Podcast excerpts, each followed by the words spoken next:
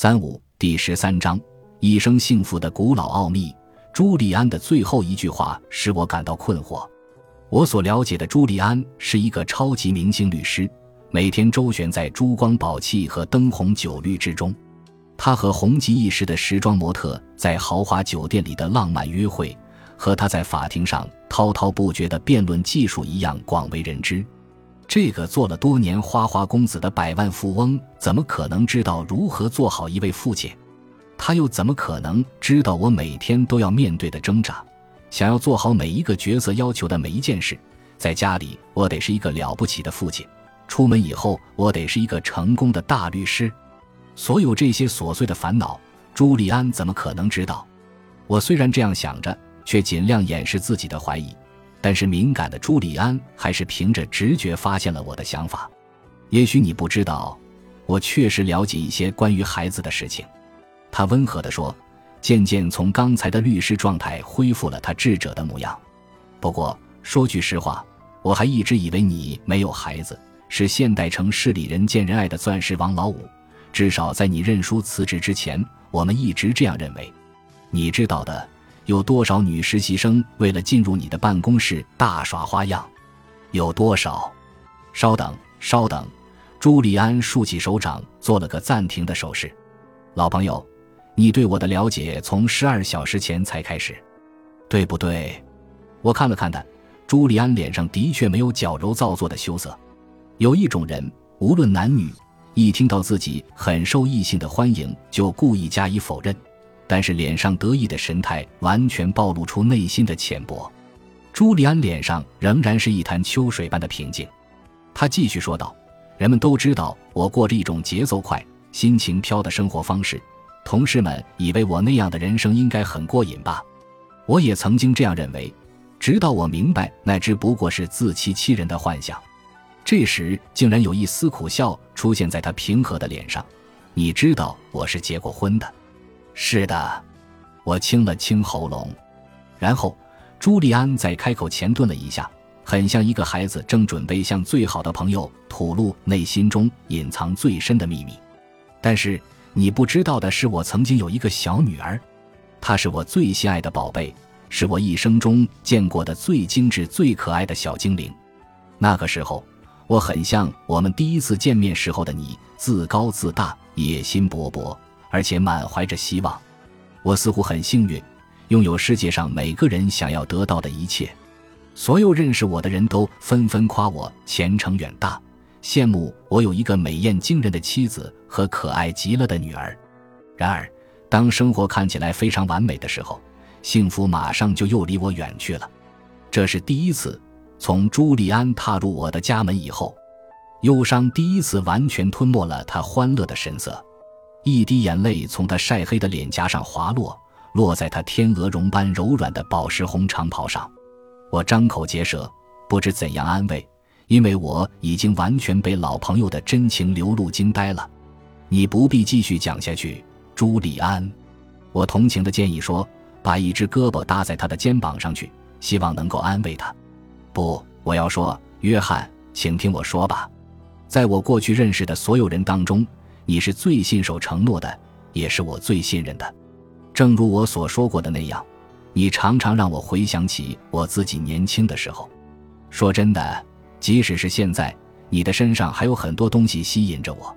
但是我知道，一定要告诉你，用我自己的教训来告诉你：如果你继续按照现行的生活方式去生活，总有一天你明白，其实这样是在自找苦吃。我来到这里，就是为了向你表明。世上有那么多奇迹等待着你去探索，还有那么多美好的时刻等待着你去品味。那个夺取我女儿生命的喝醉酒的司机，在太阳都为之哭泣的十月的一个下午，不仅仅夺去了一条珍贵的生命，而是两条。自从我的女儿意外去世后，我的生活也打了死结。我开始在办公室里度过每一分钟清醒的时间。愚蠢的希望我的法律事业能够成为破碎心灵中的痛苦的替代品。有些日子，我甚至就睡在办公室里的长沙发上，因为我害怕回到家去，害怕回到那个还残留着那么多甜蜜回忆的家。我的妻子从我读法学院的时候就一直陪伴着我的伴侣，后来也离开了。他说：“我的心里只有工作，这简直是压倒我的最后一根稻草。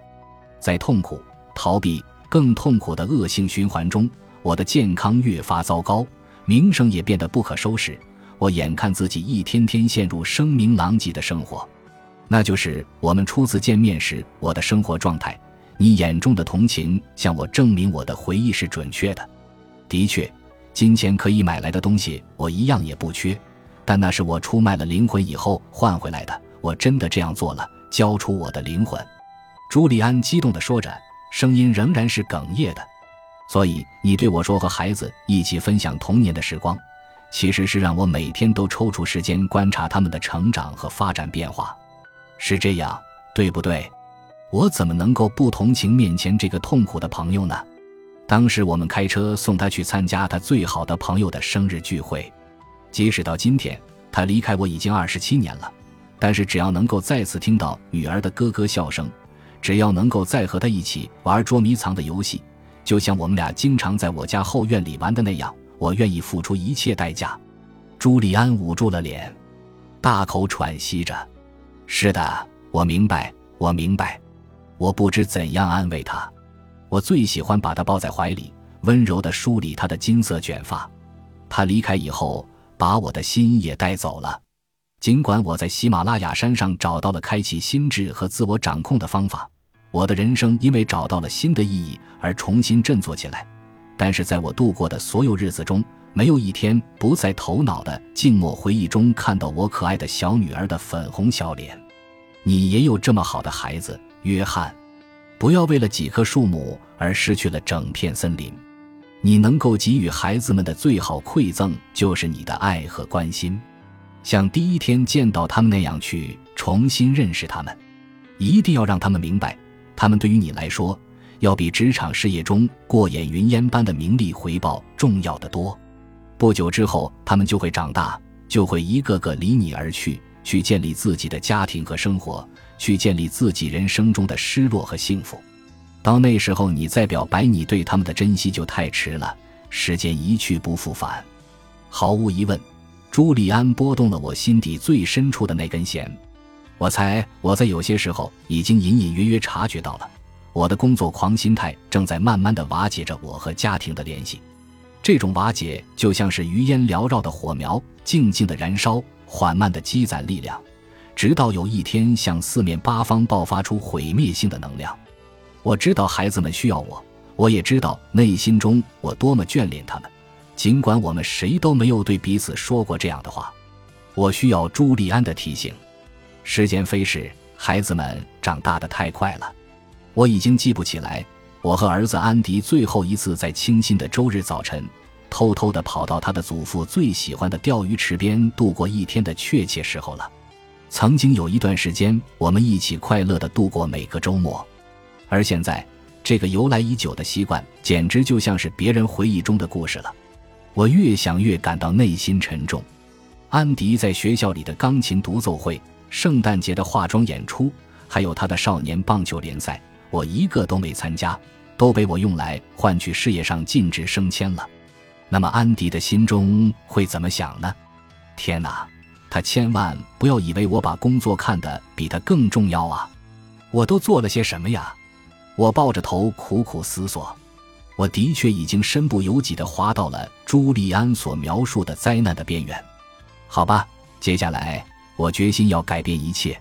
幸福犹如一场没有终点的旅程。朱利安继续说，他的声音已经滤去了刚才的感伤和波动，再一次因为饱含热情而高昂起来。这也是你给自己创造的一次机会。你可以一直顺着那条铺满钻石的曲折小路向前走。也可以继续草草挥霍所剩的时间，追求彩虹尽头的那一滩黄金，最终却发现这不过是一场空。欣赏每一天中的任何一个不同的时刻吧，因为今天才是你完全拥有的一天。每个人都能学会活在当下吗？我问道。当然，无论你目前的境遇怎么样，你都可以训练自己，学会欣赏并且珍惜生命和家庭的馈赠。在每一天的生活中，都使自己的存在充满了珍宝般的价值，但是这是不是有点太过于乐观了？要是有谁在一场糟糕的商业交易中损失了一切，他该怎么办？我们不仅是说他们的经济破产了，而且指的是他们精神上也完全垮掉了。